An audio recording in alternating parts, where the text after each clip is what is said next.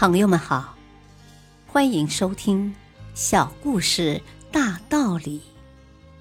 本期分享的小故事是：快乐其实不需要等待。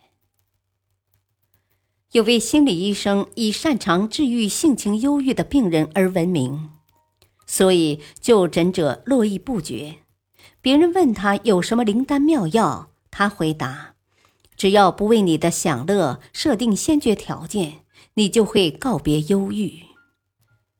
见人们不甚明白，心理医生又接着说：“我们常听别人这样说：等我赚到一万美元，我才能尽情享乐；等我坐上那架飞往巴黎、罗马、维也纳的飞机，我才会高兴。”等我六十岁退休后，我就可以躺在安乐椅上尽情享受日光浴了。这些等我都是要不得的，千万不要给享乐设定诸多假如等限定条件。人们听罢恍然大悟，其实自娱自乐的权利对每个人来说都是平等的。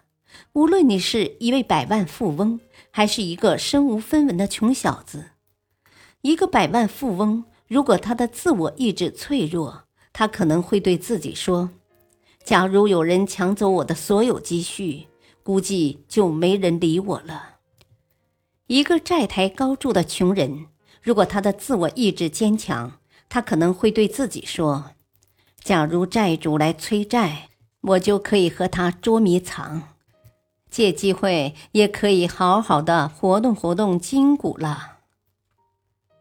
由此可见，快乐并不需要任何条件和催化剂，只需要有一个乐观的心态。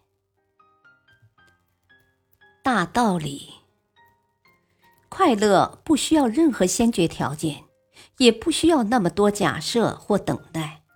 快乐产生于一个人内在的观念。思想和态度，而非由客体决定。正如肖伯纳所言：“如果我们觉得不幸，可能会永远不幸；推而广之，如果我们觉得快乐，可能会永远快乐。”